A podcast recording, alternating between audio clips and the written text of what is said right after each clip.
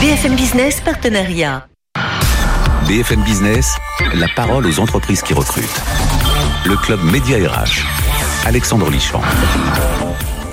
Oui, bonjour, bonjour. C'est le cas effectivement aujourd'hui encore. L'entreprise qui recrute, eh bien, il y a des opportunités d'emploi. Pourquoi pas vous qui pouvez en profiter, recruter, vous aider à recruter votre futur employeur? C'est notre rôle dans cette émission a priori en première position. Et ça va être le cas dans quelques minutes avec Maëlys Ancelin.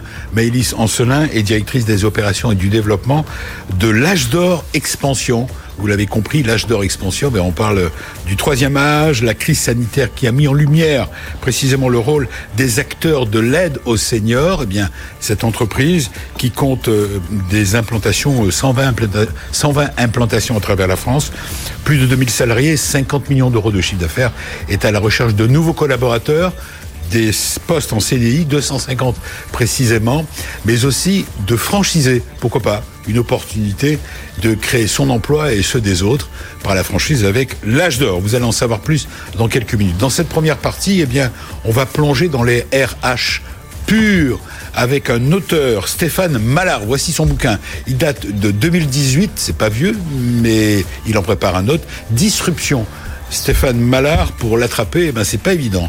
Comme il dit, euh, où j'habite Dans les avions. Et tout le temps entre la France, l'Europe, les États-Unis et partout dans le monde, il donne des conférences. Il est auteur et conférencier, auteur de ce livre, Disruption. C'est un peu avant l'heure d'avoir vu et compris que l'AI, l'intelligence artificielle était déjà là, il en prépare un autre.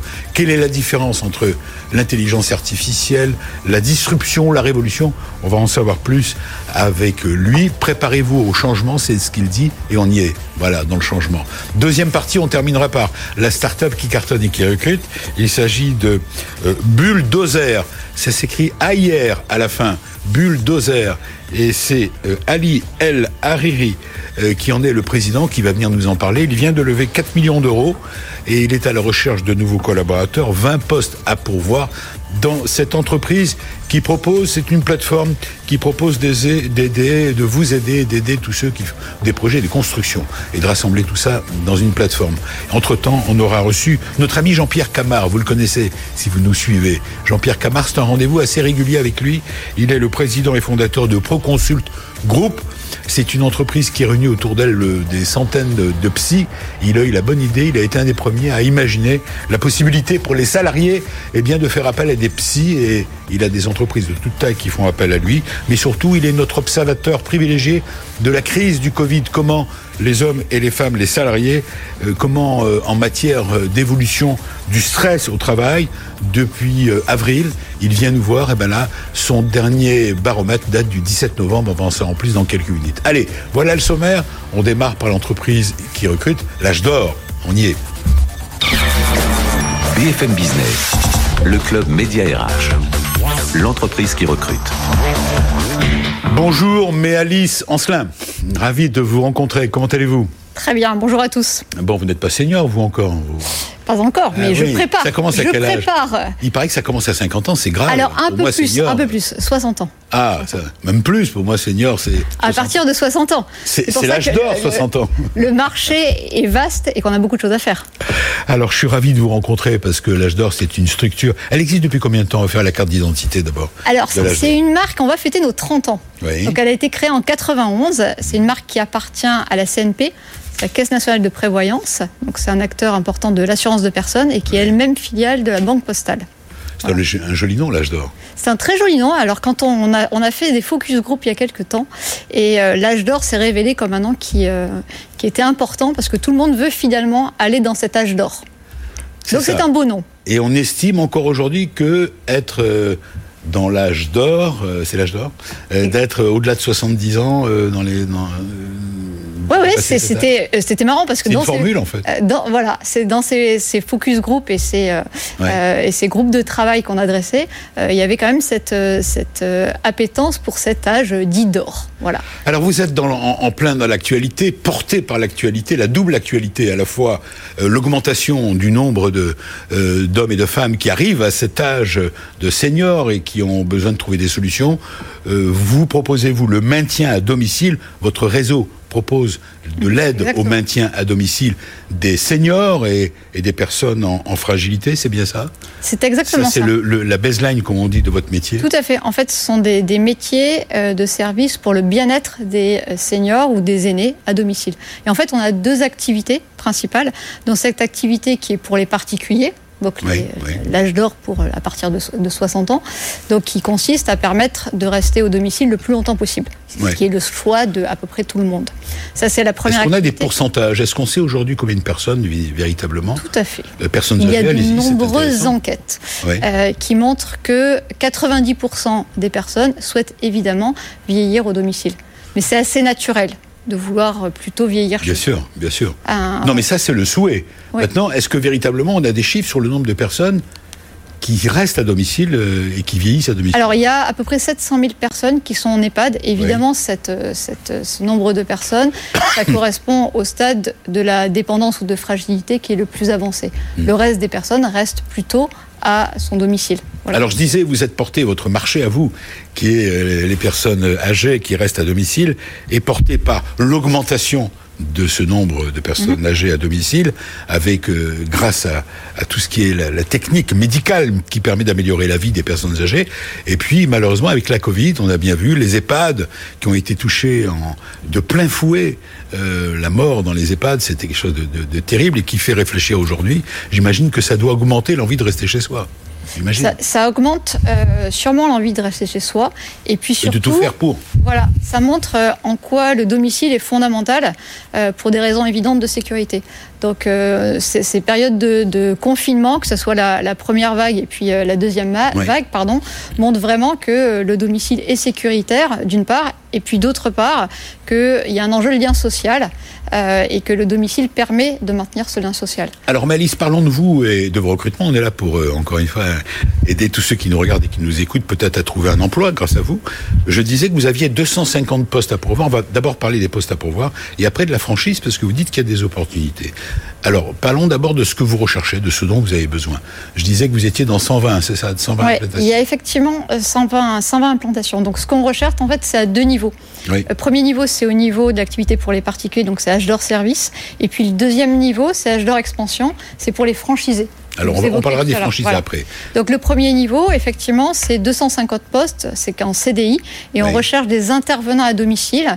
Donc, ce sont des personnes qui vont au quotidien assurer une présence pour permettre de maintenir la personne au domicile. Donc, 250 postes jusqu'à la fin de l'année, juste là, pour, pour le mois qui vient. On est en novembre, donc vous avez besoin rapidement. Exactement. En fait, nos, franchisés en fait, euh, constatent euh, totalement euh, tout le temps que la demande est supérieure à l'offre. Donc il y a vraiment un besoin important de personnes qui puissent intervenir au domicile pour s'occuper de nos aînés.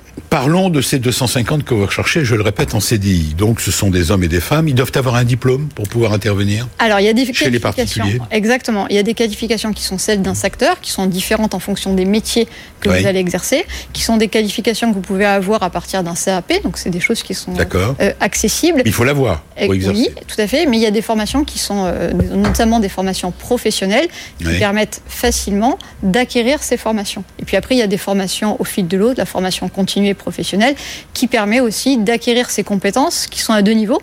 Il y a évidemment euh, des savoir-faire techniques et puis il y a un savoir-être qui est agréable puisque vous allez chez la personne, vous allez dans son intimité. Donc il faut apprendre à s'occuper d'une personne un petit peu fragile. C'est ça. Et, il faut au départ avoir de l'empathie, j'imagine, pour aller vers les personnes âgées. Exactement. Euh, il faut avoir euh, à la fois de la technique, vous avez raison, donc c'est un métier. C'est un vrai métier, c'est un beau métier. Qui s'appelle comment ce métier? C'est l'intervenant à domicile, c'est l'auxiliaire de vie. Alors on en parle beaucoup dans cette période de, confinement. Euh, une, si on peut dire euh, chose positive de cette période, c'est que ce métier d'auxiliaire de vie, ben, on en a entendu parler.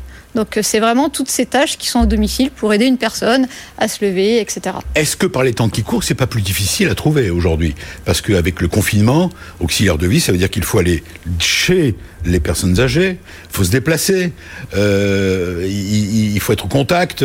Est-ce que, est que le confinement a un rôle à jouer? Alors c'est effectivement, vous avez raison. J'imagine une difficulté on recherche 250 euh, collaborateurs, enfin les franchisés recherchent 250 collaborateurs. Donc oui, c'est effectivement difficile à trouver parce que euh, on en a besoin et puis que c'est un métier qui est beau et qui est difficile. Donc ça passe par deux choses. Ça passe par créer des cadres de travail qui sont un peu différents et qui permettent de valoriser ces personnes qui souffrent d'un manque de connaissances et de, reconnaissance. Euh, donc cadre de travail attirant avec des salaires qui soient aussi valorisants. Et puis des formations. Donc c'est pour ça qu'il y a un certain nombre de formations qui sont mises en place pour que ces personnes puissent acquérir les compétences. Donc. Ces intervenants qui vont chez les particuliers, qui vont chez les personnes âgées, euh, interviennent euh, combien de temps par jour alors en ça moyenne. Va, ça va vraiment dépendre du niveau de fragilité de la personne. Donc euh, ça peut aller de 3 heures par semaine à 2 heures, 4 heures, 5 heures par jour. Et puis la nuit aussi. Donc c'est vraiment très, c'est vraiment des, plans, on appelle ça des plans d'aide mmh. qui sont personnalisés en fonction de votre niveau de fragilité. Mm, mm. Donc c'est très très personnel.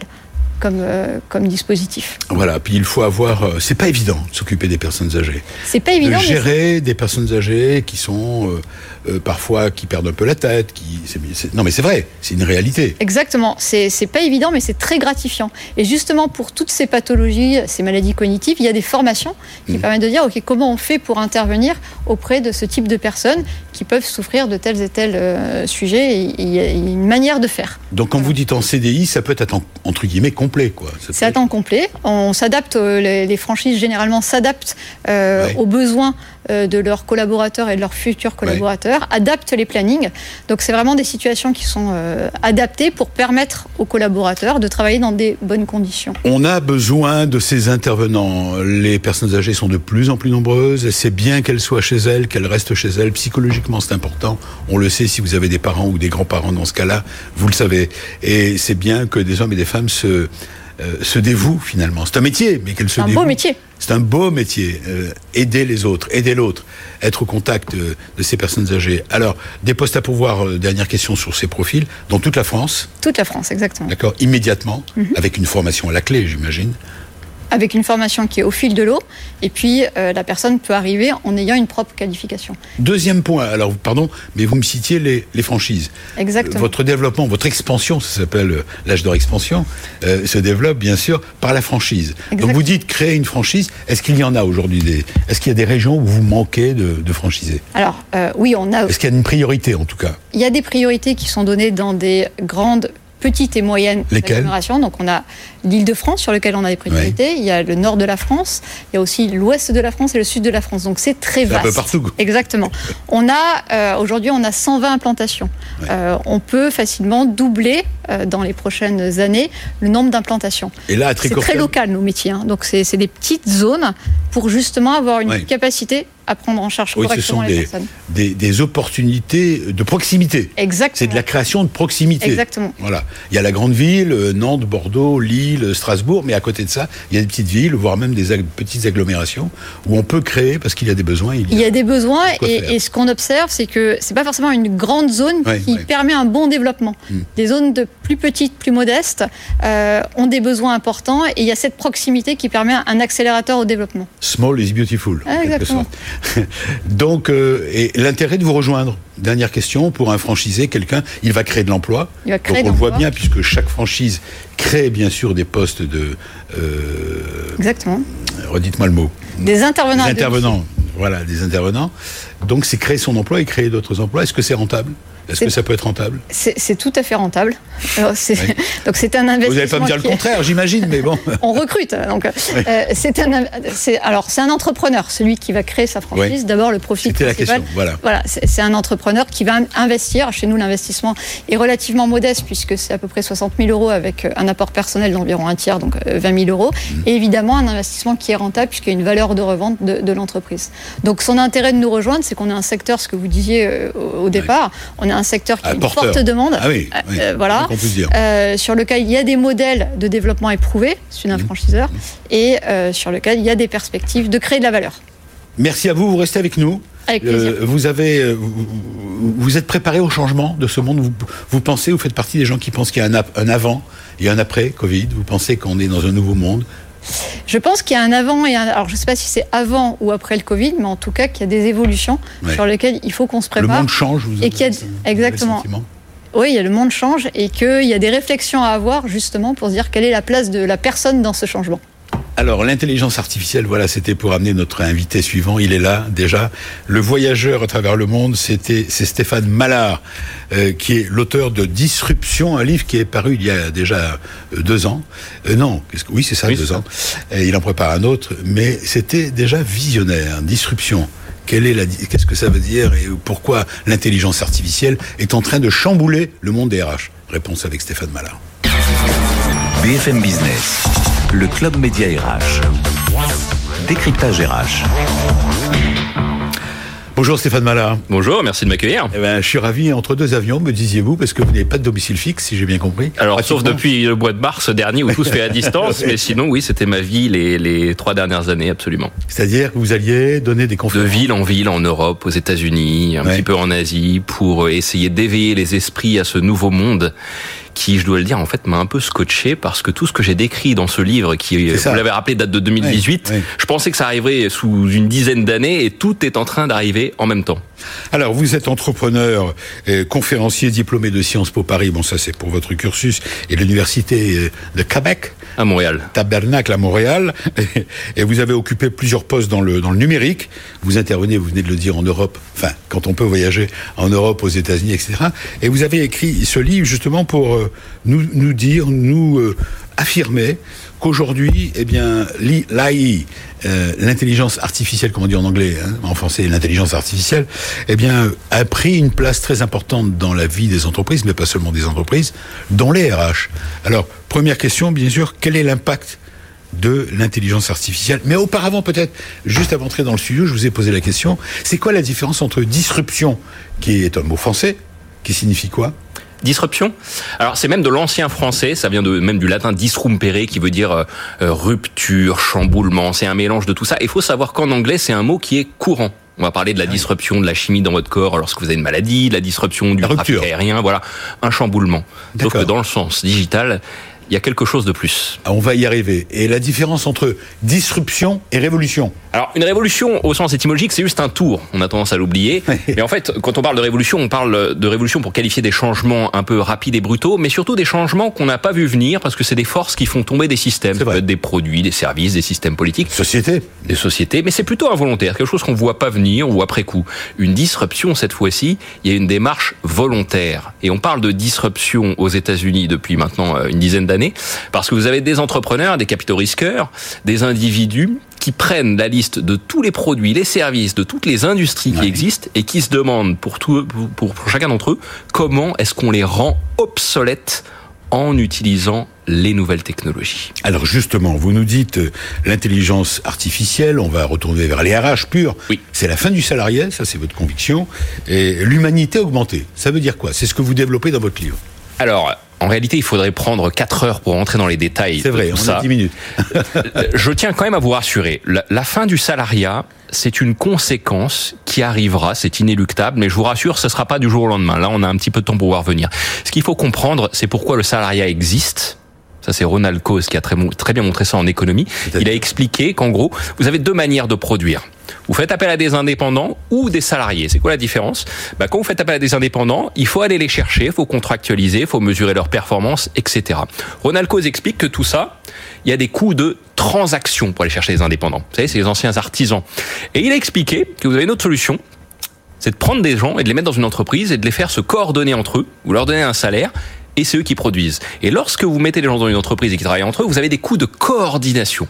Et ce qu'a montré Ronald Coase, il a expliqué l'existence des entreprises avec sa théorie de la firme avec ça. Il a dit, à partir du moment où les coûts de coordination dans l'entreprise sont inférieurs aux coûts de transaction, tous ceux que j'ai cités pour aller chercher les indépendants, mesurer, etc., coûts de contrat, sont inférieurs, alors il est rationnel d'embaucher, d'avoir du salariat. C'est ce qui explique la naissance de l'entreprise avec le salariat moderne, une centaine d'années à peu près. Eh bien, avec le, le numérique, les nouvelles technologies, on est en train d'inverser ces coûts. Les coûts de transaction pour aller chercher des indépendants, peu importe le job, tout ce que ça implique, deviennent inférieurs aux coûts de coordination dans l'entreprise. Je ne parle pas de rémunération du travail. Oui, on n'en est pas là, travail. Sûr, oui. Ça dépend que de l'offre et la demande pour un job. Bien sûr. Avec les compétences ou ce que vous voulez. Là, c'est uniquement l'inversion des coûts de transaction par rapport aux coûts de coordination. Et donc, il devient de plus en plus rentable de faire appel à des travailleurs indépendants. Et on le voit en ce moment, on a une montée en puissance des travailleurs indépendants dans tous les domaines. Ça a commencé par l'IT, ça vient dans le secteur RH, mais c'est en train de, se disséminer partout. On voit bien d'ailleurs, euh, il suffit de voir dans les annonces de plus en plus, bah, vous en parlez vous-même avec les recherches d'indépendants, euh, ces hommes et ces femmes qui peuvent être créateurs d'entreprises au travers d'un réseau. Ça, c'est une forme de, création. Vous êtes d'accord? Absolument. On est, on est dans le, on est dans le sujet là. Oui. Et alors, cet exemple. Ce qu'il ce qu'il faut savoir, c'est que dans le monde dans lequel on entre, à partir du moment où il existe une demande pour un job, pour un emploi, une compétence et que l'entreprise a une capacité, enfin n'a pas de capacité de, pouvoir sur son, sur son marché, sur son prix, si elle n'est pas en gros en situation de monopole, alors il est rationnel de faire appel à des indépendants. Et de l'autre côté, pour l'indépendant, il est plutôt rationnel de sortir du salariat pour bénéficier de rémunérations plus attractives. Alors, oui. Alors parlons des RH purs cette fois. Je comprends votre votre raisonnement et euh, parlons des RH purs. Vous dites que euh, à, terme les algorithmes oui. vont intervenir dans euh, on, on, auront une connaissance avec les algorithmes. On va avoir une connaissance tellement fine qu'on pourra prédire aussi bien les démissions. J'ai lu ça dans votre livre et burn-out.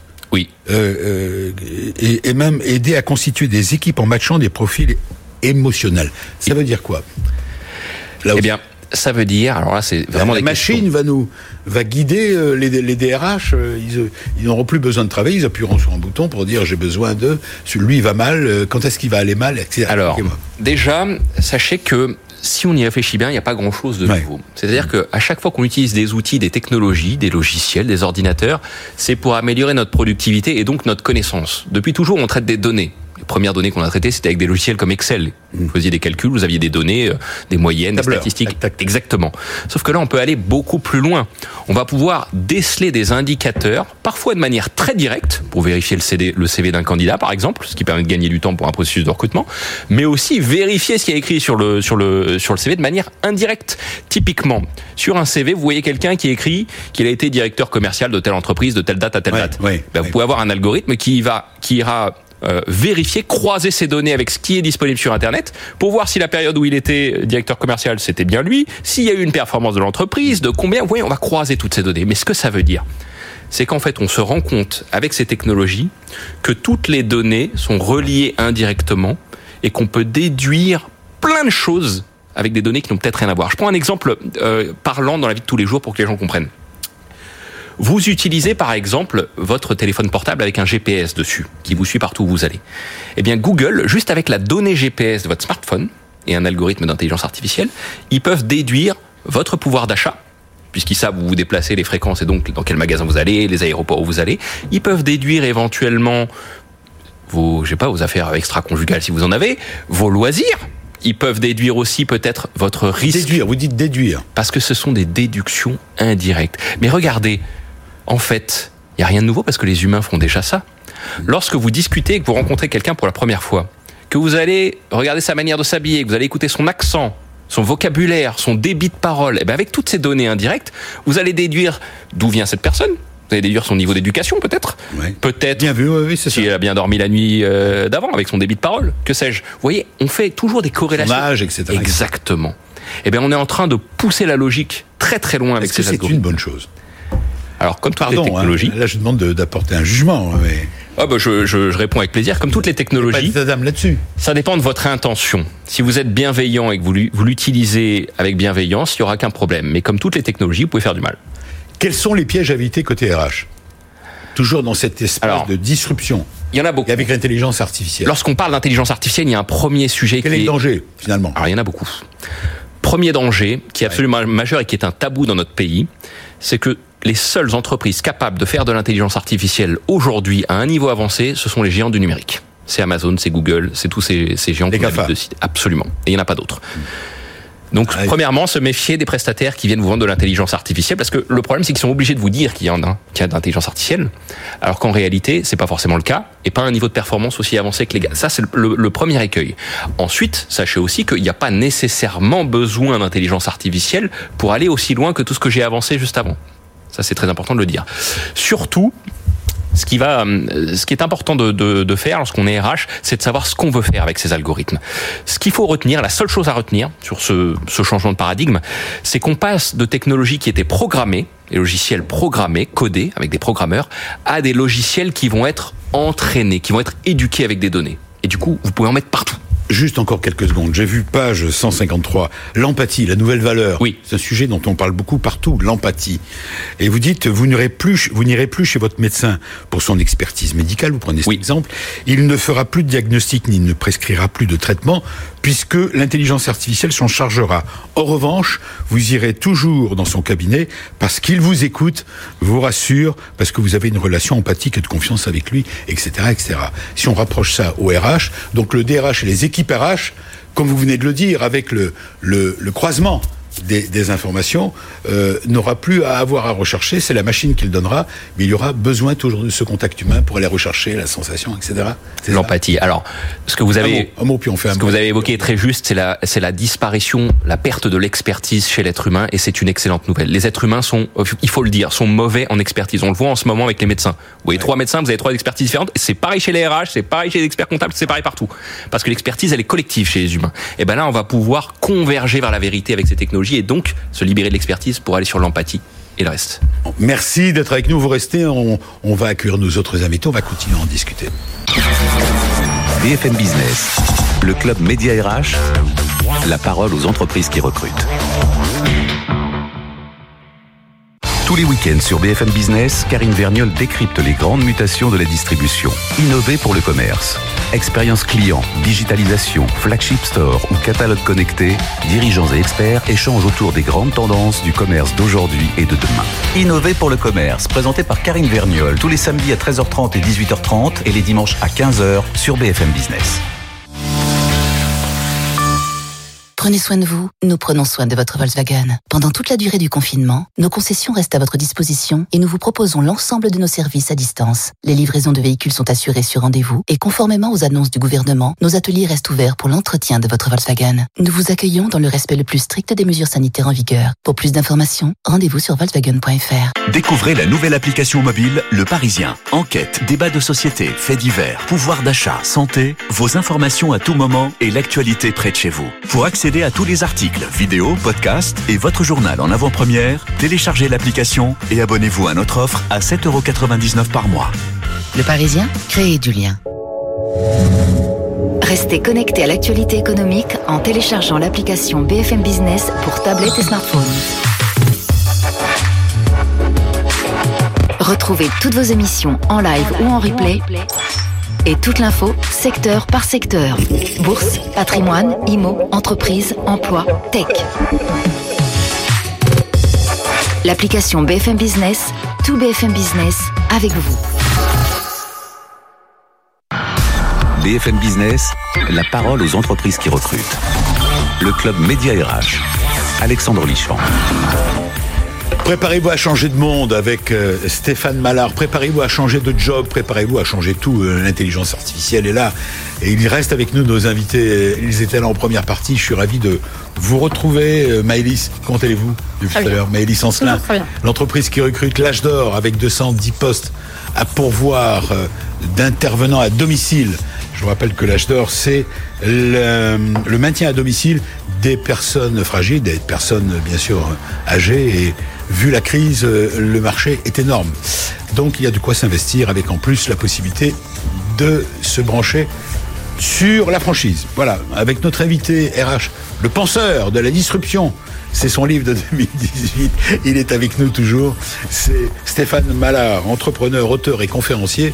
Là, il est sage parce qu'en plus, compte tenu du Covid, il n'a plus, plus le droit de voyager. Là. Les États-Unis, la Chine, tout ça, c'est fini. Hein. Ça va revenir. Voilà, ça va revenir, bien sûr. C'est rien à voir avec la révolution, la disruption. Vous l'avez entendu en première partie. Il est encore avec nous. Eh bien, c'est c'est déjà ici l'intelligence artificielle. Alors de nouveaux invités, dans quelques minutes, euh, on terminera par la start-up avec Ali El Hariri, euh, qui est président et fondateur, bonjour, cofondateur de Bulldozer. Ça s'écrit B-U, B-U-2-L-D-O-Z, AIR, Bulldozer, euh, dans l'air. C'est une plateforme, une bonne idée. C'est une plateforme qui propose carrément aux professionnels, eh bien de hum, comment dire, je cherche la formule, je l'ai là. Voilà, son métier, c'est une solution de suivi de chantier euh, qui permet à tous les corps de métier d'un projet de construction de se connecter. Et ça marche et ça cartonne. Ils viennent de lever 4 millions d'euros. Il est à la recherche aujourd'hui de 20 nouveaux collaborateurs. Voilà le cadre. On va redémarrer avec euh, euh, notre invité mensuel, j'ai envie de dire presque mensuel, qui est notre intervenant personnel dans le club Média RH. C'est avec vous, bien sûr, mon cher Jean-Pierre Camard, président de Proconsult Group.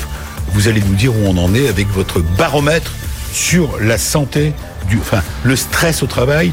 C'est un travail énorme que vous faites avec vos collaborateurs. On y va tout de suite. C'est parti. C'est notre solution RH. BFM Business, le club média RH. Solution RH. Alors ça a commencé au mois d'avril, je crois, hein, au tout début. On, vous êtes venu la première fois en avril et puis vous vous êtes lancé dans une bombe. Je me disais, c'est, il est fou il va pas y arriver. Et alors, euh, c'est un succès énorme ce que vous vivez. Je rappelle que vous avez créé cette société Proconsult Group qui a joué un rôle de, qui joue un rôle énorme pendant cette crise, puisque avec vos équipes de psy, vous avez combien de psy aujourd'hui? On a 105 psychologues sur la première plateforme qui s'appelle Proconsult. 105 psychologues. 105 psychologues oui. Voilà, à travers la France, qui sont chez eux. Qui sont chez eux. Ils sont pas dans vos bureaux. Vous vous êtes installés. Euh, C'était du télétravail avant le télétravail. Voilà, vous êtes installés au bord de la mer, on peut le dire, sur la côte ouest, on peut dire où? L'arme en plage. L'arme en plage. Sud. Et votre job et votre société, vous l'avez créé, on va redonner les bases, vous l'avez En 2009. En 2009. Sur une euh, idée d'un site de consultation de psychologues. Par téléphone. Par téléphone. Et ça a du sens à plus forte raison aujourd'hui, puisque vous êtes, euh, vos clients sont des entreprises. Je résume euh, votre votre profil. Vos, vos, clients sont des entreprises qui mettent à disposition de leurs salariés la possibilité sur un numéro affecté à l'entreprise, eh bien d'appeler pour avoir un psychologue et, parler de leurs difficultés de vivre, euh, voir voir leurs angoisses. Quoi. C'est un peu ça l'idée. C'est ça l'idée. Et ça a pris du sens alors que vous l'aviez fait déjà depuis un petit moment, d'un seul coup avec l'histoire du Covid. Complètement.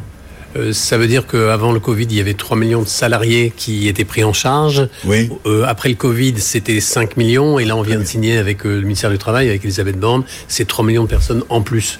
Donc c'est vrai que c'est énorme. Euh, c'est du H24-7, c'est des psychologues diplômés. Euh, on peut rappeler plusieurs fois, on peut choisir son psychologue. En fait, on parlera tout à l'heure peut-être plus de technologie parce que derrière il y a plein de moteurs de. On va en parler bien sûr. L'intelligence artificielle aussi chez vous. artificielle. Et on est à peu près une trentaine de personnes dans la tech chez nous pour gérer l'ensemble. Et ça fonctionne effectivement bien. C'est-à-dire que toute personne qui a un problème ou une problématique peut appeler et est pris en charge immédiatement en moins de 30 secondes par un psychologue. Alors, vous nous avez amené votre fameux baromètre que l'on voit euh, que l'on vous demande de nous, de nous rapporter euh, le, plus, le plus souvent possible ça a commencé, vous nous l'avez dressé, c'est alors c'est il y a différentes catégories de personnes, c'est un baromètre, c'est une sorte d'enquête quoi. Voilà, alors on peut on, comme un sondage, on peut effectivement être très, extrêmement fin même dans les catégories de socio-professionnels, ce que j'ai pas apporté aujourd'hui parce qu'on veut parler effectivement du Covid essentiellement, mais comme on a 600 clients et 600 numéros verts, on a 600 bases de données. C'est ça, c'est sur la réalité terrain. C'est effectivement dire qui appelle, enfin quelle structure appelle sans savoir qui appelle, parce qu'il y, a, y a le secret bien sûr de l'appel, et on voit en, en quelques secondes, par exemple, euh, si je regarde aujourd'hui le nombre d'appels Covid par exemple, si on apprend dans 15 jours que on est reconfiné, je pense pas, mais je prends une hypothèse, on va voir les appels exploser dans quelques minutes. Mmh. L'angoisse se traduit effectivement de quasiment de minute en minute. Alors l'évolution de ce baromètre, on va le voir à l'image automatiquement. Euh, on était parti, donc il démarre, euh, on le voit. On le voit effectivement. Il faut, faut, surtout regarder effectivement tout ce qui est en rouge sur le sur le, le, graphique. On a vu effectivement qu'à partir de mars, euh, les appels dits Covid en rouge ont, sont apparus d'abord, ont augmenté. Avril a été le mois le plus important. Ensuite, après, il y a eu mai, il y a eu le déconfinement. Et puis finalement, on s'aperçoit qu'il y a eu peu d'appels en, en, juin, juillet, août, mais c'est normal, on était déconfinés. Et nous, on a ressenti avant même d'en parler, avant que les gens en parlent, que ça recommençait à partir de septembre. Vous nous l'aviez dit en septembre quand vous voilà, alors je ne suis pas un oiseau de mauvaise augure parce que je ne suis pas dans la prévision, je suis dans l'analyse des, des, données et on s'est aperçu effectivement que les soignants appelaient. Il y avait 12% des gens qui étaient restés en télétravail qui appelaient car le télétravail c'est inconfortable. Et donc on a vu en septembre monter, octobre et sur novembre, novembre qui n'est pas terminé, on est déjà presque euh, à un niveau intermédiaire entre mars et avril. Donc on voit effectivement énormément d'appels encore pour le Covid aujourd'hui. Alors pour ceux qui nous suivent à la radio, je dois dire que on est en dessous d'avril. Hein. On est en dessous d'avril. Quand même, faut pas, pas de panique. Voilà. Euh, on est en dessous d'avril. Voilà, on est en dessous d'avril. Largement largement. En termes de stress. Mais on est, on est incapable de nous de prévoir ce qui va se passer puisque c'est les décisions politiques qui sont bien compliquées à prendre d'ailleurs, on ne les juge pas, euh, qui vont effectivement déclencher plus d'appels ou moins d'appels. Alors, j'ai noté, Jean-Pierre Camard, vous m'avez fait une petite note, je l'ai là, mais c'est parce que c'est pas transmissible en termes de, petites barres et de, bûchettes. Mhm. Euh, ce que vous avez remarqué, c'est la perte de repères. Absolument. C'est toujours le cas. Là, on parle de télétravail. Hein. Oui, oui. Dans le Alors, en parlant du télétravail, télétravail pur. oui, oui, tout à fait. Alors, perte de repères, manque de lien avec l'équipe, toujours. Toujours. Et en gros, en rouge, vous m'avez mis isolement. C'est ce que ressentent de plus en plus les femmes. C'est quand euh, la ministre du Travail est venue nous voir, enfin nous a euh, pris mm. contact avec nous, c'était ça, c'était l'isolement que le télétravail provoquait, qui est assez mal vécu effectivement par les gens qui sont forcés d'être en télétravail. Avec cette nuance que les gens ne comprennent pas toujours, c'est que le télétravail, c'est pas du travail à domicile. Et là, en fait, on dit télétravail, que les gens sont à domicile. Imaginez les gens à domicile devoir travailler 7 jours dans 7 heures dans la journée avec une tablette sur un canapé. C'est un peu ça l'image qu'on veut donner. Mm, mm. Le télétravail doit être organisé aujourd'hui. Hélas, il n'a pas pu être organisé. Il n'est pas assez organisé. ça commence un petit peu, mais ça commence un petit peu, mais comprenez aussi que ça dépend de l'appartement, de la maison, des enfants, de la place qu'on peut accorder effectivement. Bien sûr. Euh, Surtout quand c'était pas privé, qu'on habite un petit appartement. Absolument. Et c'est quand même une frange non négligeable des gens qui appellent, bien sûr. Alors, dans, euh, ce que vous avez noté, c'est ça n'en finit pas, manque de communication avec mon supérieur, pollution de mon espace domestique, on vient d'en parler, manque de matériel, en rouge, euh, perte de sens. Alors, dans les côtés positifs, Moins de temps perdu dans les transports. Un seul. Et Mais on retrouve ça dans toutes les enquêtes d'ailleurs. C'est évident. Hein c'est évident. Vous le notez, vous l'avez noté aussi. Ah oui, complètement. C'est vrai que les gens, quand on leur dit, mais il y a quand même quelque chose de positif, ah oui, j'ai plus, j'ai plus de transport. Surtout que les transports en commun, c'est deux choses. Le temps perdu et les risques aujourd'hui de prendre les transports en commun hmm. qu'ils évoquent aussi. Alors, euh, Proconsul Group, euh, euh, votre métier, on parlait, c'est intéressant de vous avoir en même temps que, que Stéphane Mallard avec son livre Disruption, parce que vous vous dites que, bon, au départ, votre métier, c'est effectivement de l'intelligence artificielle, vous êtes une entreprise de l'high-tech aujourd'hui, finalement. Ah, complètement. J'aurais tendance à dire, et je vous dis en souriant parce que vous me recevez toujours euh, aimablement, c'est qu'on on a. vous êtes dans les nouvelles technologies depuis 2009. nous, moi, je ne suis pas un psychologue. On a effectivement euh, créé un site, on a créé une application mobile après, on a créé une, de la géolocalisation, de l'intelligence artificielle. On a travaillé en algorithmique et en intelligence artificielle avec Aurélie Jean, de la société Altermine. Vous allez dans le blockchain bientôt. Voilà, et on est sur la blockchain. On est effectivement en train d'imaginer des projets blockchain donc on est en fait dans la tech. Et chez nous, il n'y a que des développeurs, euh, le community management, il y a des commerciaux, mais commerciaux sédentaires car on répond essentiellement aux appels d'offres. Mais c'est vrai qu'on est une boîte de la tech. Et, on a un laboratoire de recherche qui s'appelle le Lab Bretagne, avec deux B, s'il vous plaît, et qui effectivement étudie les nouvelles technologies. Et c'est vrai que quand j'entends, j'ai d'abord lu ce, livre il y a deux ans, enfin quand il est paru, de Stéphane, Stéphane Malard, et c'est vrai que ça m'intéresse bigrement parce qu'on est là-dedans. On a quelque part disrupté euh, imaginez par exemple que nos 105 psychologues, euh, ils ne sont pas au siège. Alors c'est ça qui est, voilà, c'est là où vous dites, pardon de vous couper, vous dites c'est là où on est dans le disruptif. Mais si le mot existe. Absolument. Parce que vous, vous faut rappeler, donc on le redit, les collaborateurs qui travaillent pour vous sont des psychologues, il y en a une centaine, un peu plus d'une centaine. Ils Ils sont pas dans leur cabinet, ils reçoivent pas en cabinet. Ils sont sur cette plateforme. Voilà. D'où l'intelligence artificielle. C'est pas un open space, hein. C'est pas un open space. Chacun est chez soi. Voilà. Et ils interviennent sur cette plateforme. Donc ils ont un contrat de collaboration avec nous qui n'est pas un contrat de salarié. Et c'est là où même, euh, comme Monsieur Jourdain, je pense que j'ai fait de la pro sans le savoir. Et avant ils sont en réseau. Ils sont en réseau. Et donc ils font ce qu'ils veulent, ils refusent, ils, ils sont souvent moins souvent en fonction de ce qu'ils font par ailleurs, car ils travaillent autrement. Et là où, parfois on évoque le terme ubérisation dans le métier qu'on fait, ça veut dire d'abord ils sont très compétents, ce qui n'est pas toujours le cas de certains chauffeurs de taxi, et ça veut dire effectivement qu'ils sont hyper euh, technologiquement à la pointe, et le fait de travailler en réseau il y a une économie d'échelle, effectivement, par le fait qu'on n'a pas besoin de gérer 105 euh, salariés à temps partiel. Alors, je vais faire réagir euh, notre expert, Stéphane Mallard. Donc, on est dans le disruptif, là aussi? Ah oui, et puis c'est même, on est même en avance de phase, puisque c'est quelque chose qui va avoir lieu dans tous les secteurs, sans exception. On consulte Absolument. Alors, vous savez, on a beaucoup caricaturé quand ce modèle-là est arrivé avec Uber, avec les chauffeurs de taxi. Mais en réalité, c'est quelque chose qui existe depuis longtemps avec les développeurs informatiques les meilleurs étaient euh, pas salariés. Et les seuls qui pouvaient se payer les meilleurs, c'était Google. Oui, c'est Parce qu'ils avaient un pricing power. C'est pour ça que quand je disais tout à l'heure, les seuls capables de faire de l'IA, c'est ces géants. Ce qui se passe, c'est que les entreprises vont utiliser les blocs technologiques fournis par ces géants pour créer de la valeur et les utiliser et ensuite produire du service. Typiquement, ce que ça veut dire, c'est qu'il n'y a pas besoin de réinventer Google Maps. Google Maps, Google l'a fait, Apple a fait le sien, et maintenant tout le monde peut utiliser les cartes Google Maps pour faire des services par-dessus. Mm. Uber est né comme ça. Et tous ces blocs technologiques sont disponibles partout. Alors, et les, entreprises, c'est les agrégés. Les, experts métiers dont parle mm. euh, euh, notre ami euh, Jean-Pierre Camard, c'est ça. Les experts métiers ne sont pas forcément des salariés, mais ils travaillent en réseau Absolument. Et, vous pensez que ça va se développer? Oui. Alors, alors c'est pas possible dans tous les métiers parce que, chère madame, vous qui cherchez des collaborateurs pour aller voir les personnes âgées, là, il n'y a pas de possibilité de, comment dire, Là, faut y aller, quoi. Faut aller chez les clients, là. Effectivement, la, la, présence physique, est, importante, indispensable, mais il y a des modalités qui évoluent. Ah. Donc, on n'est pas forcément, euh, nous, euh, à ce stade, sur un changement euh, disruptif complètement de, modèle. En revanche, il y a des modalités d'intervention qui peuvent aujourd'hui déjà un petit peu évoluer. Notamment, on a une, une prestation et un service qui s'appelle l'assistance informatique. Et aujourd'hui, et dans cette période de confinement, cette assistance informatique peut se faire à distance. Et un peu, c'est la dame de compagnie à distance. Et qui est un peu dans. Là, vous m'inquiétez, la dame de compagnie à distance. Ne vous soyez pas inquiet. On reste sur euh, la, personne qui, prend en, charge un service, mais vous pouvez faire la lecture à une personne. Euh, éventuellement à distance avec un système de vidéo. Oui, euh, alors c'est ce que j'allais. Pardon, excusez-moi de vous couper, mais est-ce qu'on peut dire que demain la visio va pouvoir améliorer les choses, c'est-à-dire que on peut avoir une une caméra pratiquement chez les personnes âgées qui sont seules chez elles et pouvoir être en contact permanent comme si elles étaient avec nous dans l'appartement Alors il y a déjà des solutions qui existent, tout ce qui est téléassistance et des choses comme ça, que c'est des solutions qui permettent. au-delà de la téléassistance, de l'assistance. Oui, tout à fait. Donc il y a déjà ce, premier point qui existe et puis il y a un deuxième point effectivement sur la visio, ça se développe beaucoup, notamment pour avoir une proximité avec euh, ses, parents, euh, son père, etc. Et alors nous on vient de lancer un partenariat, c'est un exemple, hein, avec une société qui s'appelle Tiki ou La Poste, qui est une tablette sardoise euh, qui permet justement euh, d'avoir cette, euh, cette présence euh, physique via un dispositif numérique au domicile.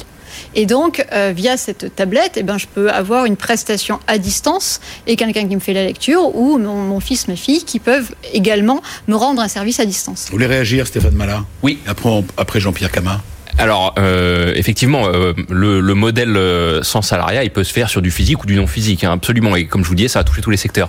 Ce que vous dites est très intéressant parce que ce qui va avoir lieu avec l'intelligence artificielle, qui commence déjà aujourd'hui, mmh.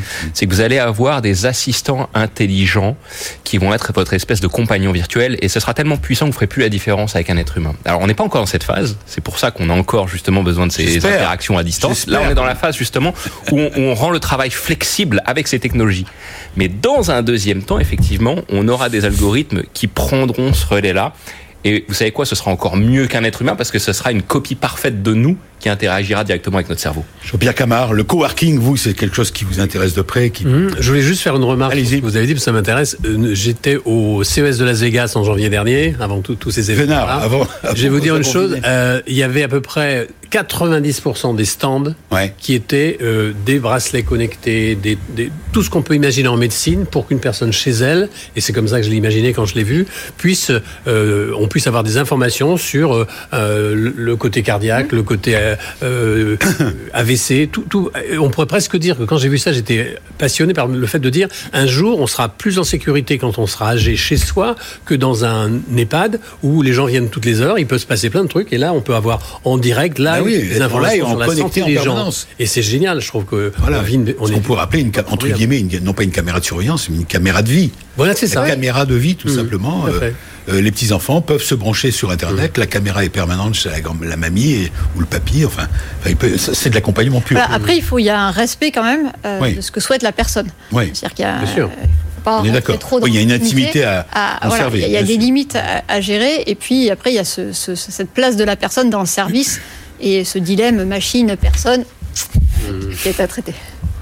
C'est un chantier tout ça. Hein. C'est un chantier. En cours, on peut dire ça c'est un chantier, vous me voyez arriver parce que j'ai dans le sommaire, notre invité suivant est déjà en train de sourire.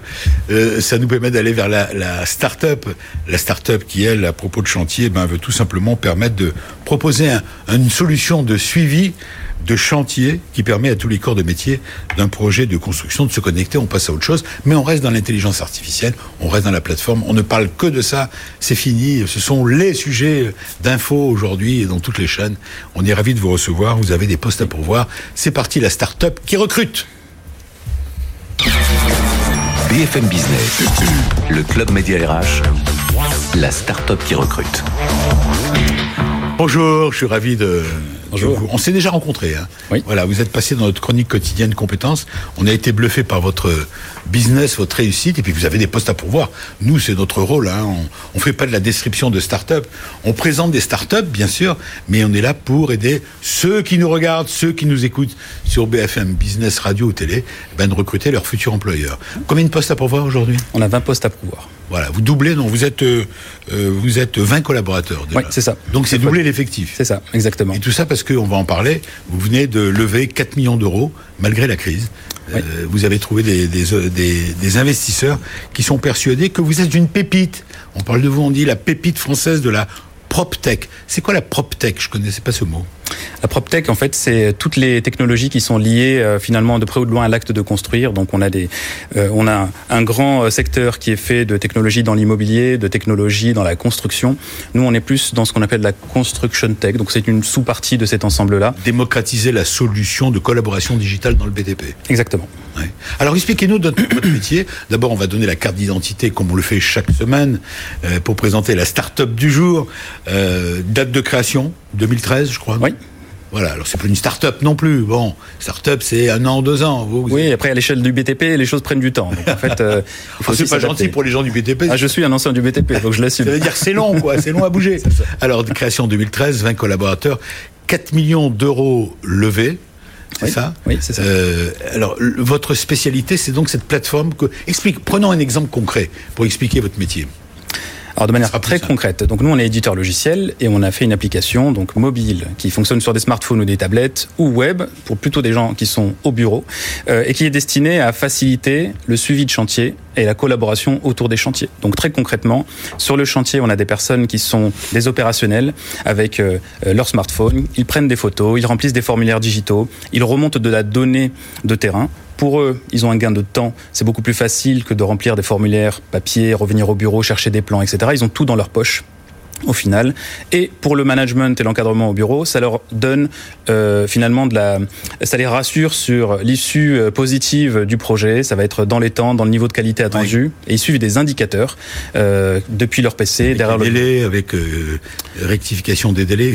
ça arrive Oui, oui, tout à fait, avec avec des alertes qui disent attention sur tel chantier, on commence à prendre du retard, ou alors sur tel chantier, on commence à avoir des vrais sujets de qualité ou d'environnement. Enfin, on met les indicateurs qu'on veut. Il n'y a pas de tabou. Tous les intervenants d'un projet de construction peuvent se connecter. C'est à la fois les ingénieurs, les conducteurs de travaux, mais aussi les architectes, les bureaux d'études, maîtrises d'ouvrage. Question, pardon, avant d'aller plus loin, est-ce que c'est réservé aux constructions de chantiers de bureaux, euh, d'immeubles, ou voire même à un particulier qui veut construire sa maison. Alors c'est plutôt B2B, c'est-à-dire qu'on s'adresse vraiment aux entreprises euh, et aux professionnels. Par contre, en termes d'industrie, vraiment, on travaille sur... Non mais vous avez compris, est-ce que c'est aussi pour, au final, les particuliers? Je parle de... Pour les, construire un logement, vous voulez dire? Oui, oui tout à fait, on, construit tout type d'ouvrage. L'idée, c'est qu'il y a des travaux et qui sont, euh, qui sont un peu difficiles à coordonner, et nous, on est là pour faciliter, en fait. Et, on peut gérer toutes les tâches, quoi. On l'a compris. On a vu des images passer d'ailleurs. Oui, tout le monde se connecte et ça permet d'avoir une vision. Tout le monde peut être informé. C'est ça qui nous, c'est le partage de l'information. On est dans les disruptions, le partage de l'information. Alors pour l'instant, on, est dans la... aussi. On est dans la mhm. disruption. On est surtout dans la digitalisation et c'est le cas. Secteur, voilà, comme comme, euh, comme tous les secteurs qui nous entourent, qui ont besoin de se digitaliser. Et la prochaine étape, ça sera de rendre obsolète. Et là, il faut voir ce qu'il y aura, ce qu'il y aura à casser dans ces, dans ces secteurs-là. Et on va. Alors, ce qu'il y a de bien avec votre système, avec votre plateforme, c'est que finalement, les, les managers de, des chantiers, c'est ce que j'ai pu voir, et c'est logique, en parallèle, quoi. Le management peut, grâce à la centralisation et l'analyse de ces informations par bulldozer, par votre société, ben, il peut être alerté sur les risques de retard, sur les, les problèmes liés à la construction, ce qui n'existait pas avant.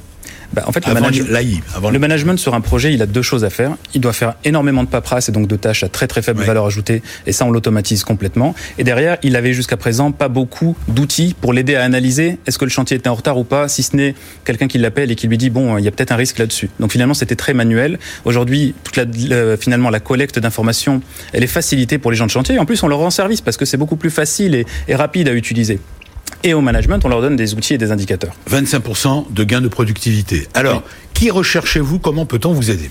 Allons-y dans le dur. Dans le dur bâtiment. Bah, très bien. Donc, on, cherche euh, des gens pour nous aider à Combien développer. de postes? On a dit une vingtaine Une vingtaine de postes. Donc, Ça va de quoi à quoi? Alors, on cherche euh, déjà sur le volet euh, technique des développeurs, donc développeurs mobiles, iOS, Android, et aussi développeurs donc JavaScript plutôt pour le web, en tout cas de côté. Euh, plutôt senior comme profil, euh, c'est ce qu'on cherche. À côté de ça, donc euh, la société donc est en pleine expansion. On a levé des fonds pour ça, pour accélérer notre développement commercial. Et là, on cherche plutôt des des gens, des commerciaux, et qui vont nous aider à commercialiser la solution auprès de grands groupes, mais aussi auprès de TPE et de PME parce que c'est un nouveau secteur de, de marché qu'on a qu'on a attaqué il y a pas très longtemps et qui marche très bien euh, et qui va aider justement le secteur à ben, finalement fluidifier les échanges. On parlait de Covid, on parlait de travail à distance. Ben, nous aussi, on intervient euh, à ce niveau-là pour éviter d'aller faire des réunions de chantier euh, sur le terrain pour rien. Alors première question, qui recherchez-vous? Vous venez de répondre. Oui. Où ces postes sont-ils à pourvoir? Immédiatement, on le rappelle, hein, c'est maintenant. Hein, Alors, on avait besoin tout de suite maintenant. Tout de suite maintenant. Tout de suite maintenant, toute la société travaille en télétravail. Et ah, ça, oui, évidemment, depuis, depuis, le début. Euh, et y compris à l'international. Donc euh, finalement, on arrive à, à, tous travailler euh, à distance. On fait encore des points ponctuels. Euh, Comment fait-on pour recruter en télétravail eh ben, Figurez-vous que nous, on a des profils qu'on a recrutés et qu'on n'a jamais vus physiquement. Donc, non, c'est oui, pas tout à fait. Ouais. Vous avez embauché des hommes et des femmes comme ça? Oui, tout à fait. Sans les avoir vus physiquement Sans le, bah, en visio, non. et donc voilà. Et donc ça, c'est les nouveaux modes de collaboration. Donc nous, clairement, c'est beaucoup plus facile. Hein. Ouais. C'est beaucoup plus facile pour nous de le faire parce qu'on est une société d'édition logicielle, on a beaucoup d'outils, etc. Pour les chantiers, donc il y a, nos outils pour faciliter, mais c'est des, des choses qu'on n'avait pas fait auparavant et qui sont possibles aujourd'hui. Oui, donc à la question poste, poste à pourvoir, euh, physiquement, euh, pour l'instant, il n'y a pas de poste. Alors, mais mais si, comme si, on l'espère, si... oui, allez-y. Pardon, euh, oui, sur le sur le lieu géographique, euh, donc le centre historique de Bulldozer euh, se trouve donc à Paris, dans les locaux de la station F. D'accord. Qu'est-ce que vous attendez comme qualité? Quelle est l'erreur l'erreur à ne pas commettre, puisque vous êtes le fondateur de Bulldozer, à ne pas connaître pour quand vous recrutez auprès de quels conseils vous leur donnez finalement? Aux, aux candidats bah, finalement d'être euh, d'être assez naturel. Nous, on a une grosse valeur. On parlait d'empathie tout à l'heure. Bah, c'est marrant parce que ça m'a fait réagir euh, quand je regardais le euh, dans, dans les coulisses. Nous, c'est une c'est une force en fait chez nous. C'est vraiment d'essayer de pas avoir des requins qui jouent de leur côté en individuel, mais vraiment quelqu'un qui vient contribuer à l'équipe. Donc là-dessus, on est. je pense, il faut rester naturel et rester empathique. De l'empathie partagée. De l'empathie pour l'équipe et pour les clients, parce qu'on sert à un secteur d'industrie qui est très très. Euh, il, nous reste, il nous reste 40 secondes, pardon de vous couper. le, euh, le, point, euh, le point plus que vous avez à offrir, vous euh, Pour on les est... ingénieurs, pour les développeurs, etc. Un mot. Alors, euh, l'industrie qu'on adresse, parce qu'aujourd'hui, euh, finalement, c'est une industrie très compliquée à digitaliser. Merci à vous, bonne chance. Bulldozer avec R à la fin. Merci Jean-Pierre Camard pour, pour Consult Group. Vous reviendrez nous faire le point peut-être en décembre. En décembre, oui. Voilà, puis j'espère que ça va aller mieux, que ça va s'améliorer. Et on sera déconfiné. Et on sera, j'espère, déconfiné. Euh, euh, L'âge d'or des postes à pourvoir un peu partout et aussi de la franchise. Exactement. Et merci euh, Disruption. Vous avez un nouveau livre, euh, vous, êtes pas, vous êtes en train de travailler dessus, c'est ça? Oui, ça voilà. beaucoup plus philosophique celui-là. Plus philosophique. Très bien. Je vous souhaite euh, un bon week-end, passez un bon moment avec euh, sur BFM Business. Restez fidèles. Je vous dis à vous week-end prochain. Salut, bon week-end. BFM Business, le club Média RH, la parole aux entreprises qui recrutent.